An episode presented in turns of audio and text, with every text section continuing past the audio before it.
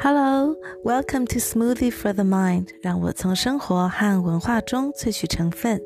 替你调制一杯心灵思慕昔。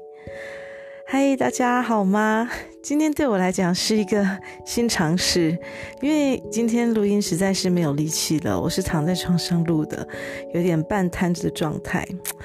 在最近的疫情呢，在欧洲真的是变得非常非常的严峻，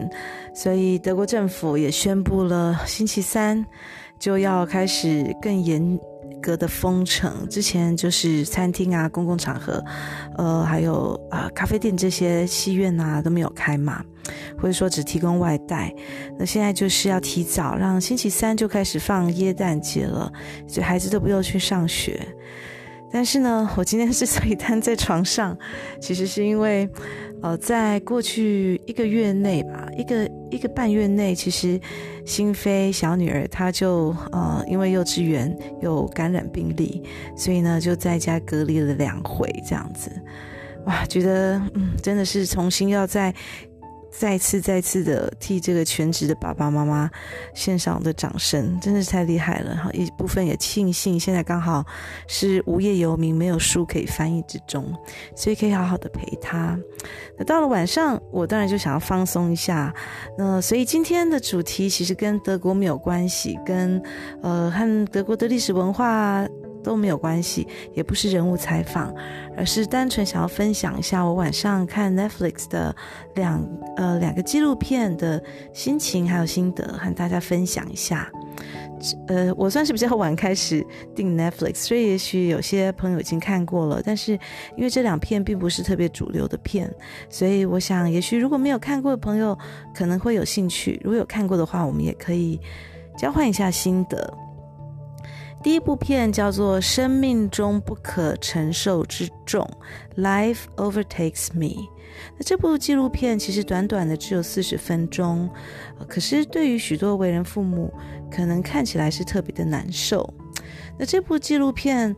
它讲述的是以瑞典这个国家，呃，为它的背景。瑞典其实相较于许多的欧洲国家，是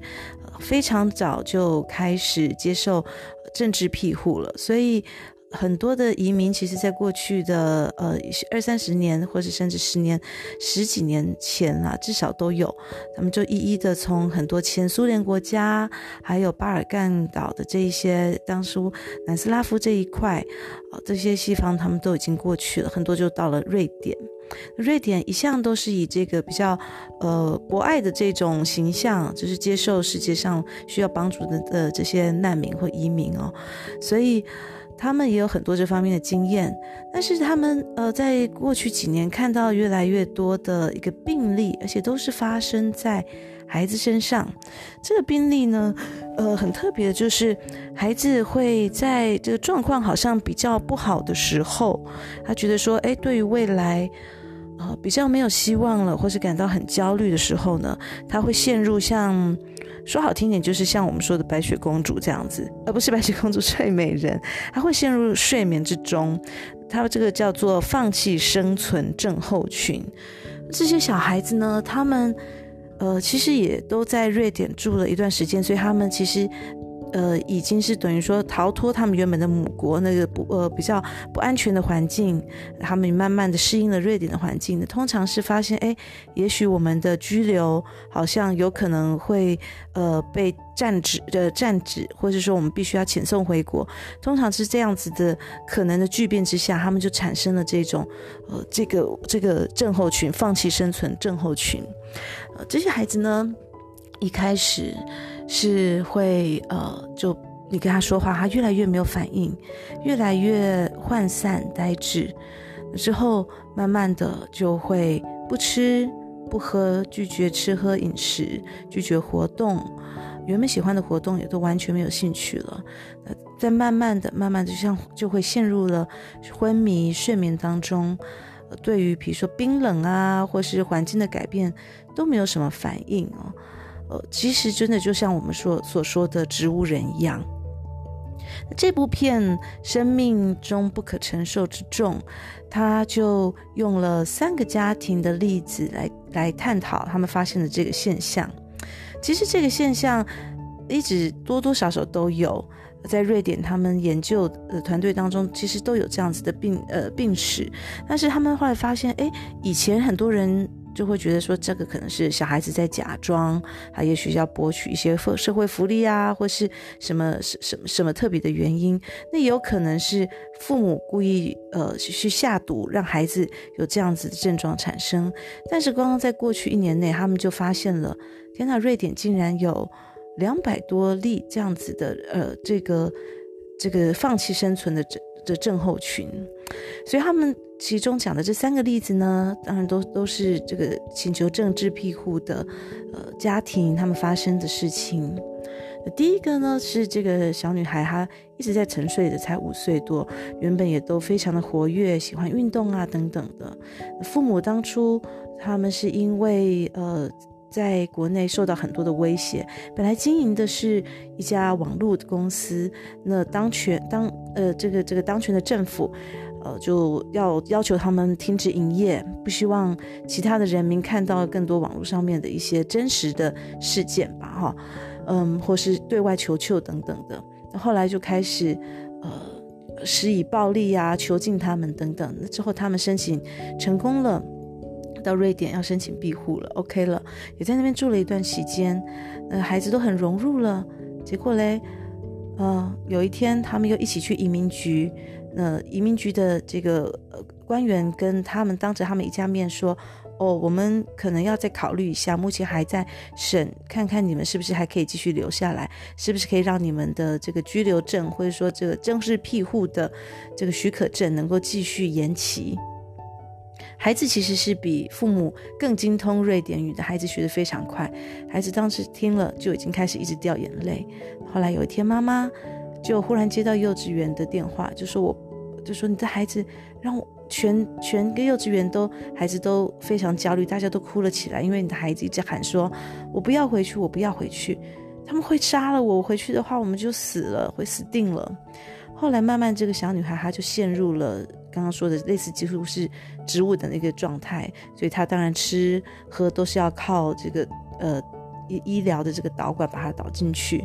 那父母也很辛苦，都要帮他去不断去做一些复健啊，要帮他去按摩啊等等的。那这是第一个故事是比较正面的，因为后来呢，呃，这个家庭他们的居留许可下来了，政治庇护可以继续永久待下来。他们就告诉女儿这个消息，然后，嗯、那慢慢的，女儿竟然就是慢慢的在几个星期、几个月之间，就慢慢慢慢的，呃，苏醒了。现在已经是一个非常正常的孩子，也完全对于他之前昏迷、陷入睡睡眠当中的这这个状态是毫无意识的，毫完完全没有记忆的。那呃，医生就表示，其实。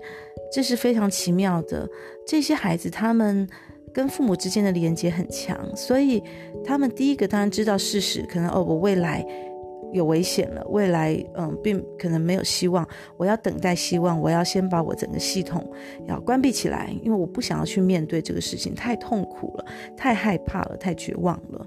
但是他虽然看起来后来在沉睡当中，他感觉到家庭中的氛围改变，他似乎也可以吸收到这些新的资讯。OK，我们安全了，是有希望的，我们可以在这个呃瑞典这个新国家安安全全的待下来，不用再回到原本的环境当中。他们也可以吸收到这样子的改变，然后又像花朵一样，从枯萎中又慢慢活了起来。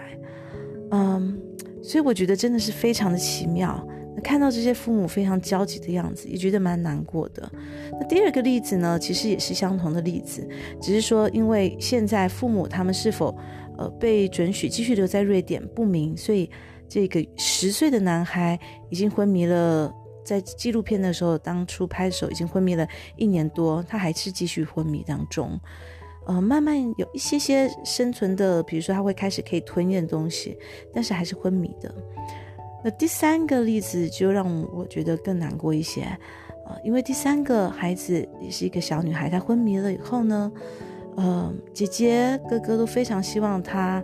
赶快可以醒过来，但是后来他们的。就是就是申请政治庇护或是这个签证的许可被拒绝了，他们要被遣送回他们原本的国家。哦，说一声，这个纪录片他都没有提到是哪一些国家，因为我也不懂这些语言，所以 没有办法判断。总之，后来听到这个消息后，他的大姐竟然也慢慢陷入了这样子的一个昏迷，这样的放弃生存症候群当中。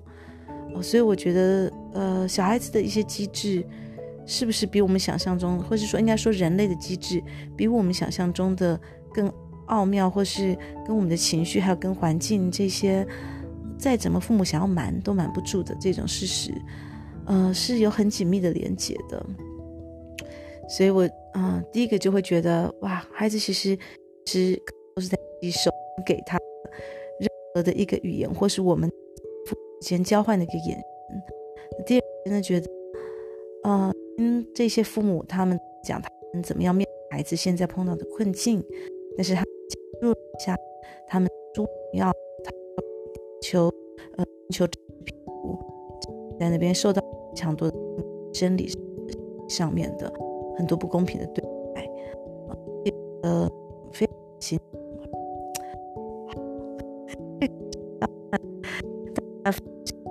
第一部纪录片《生命中可有重》。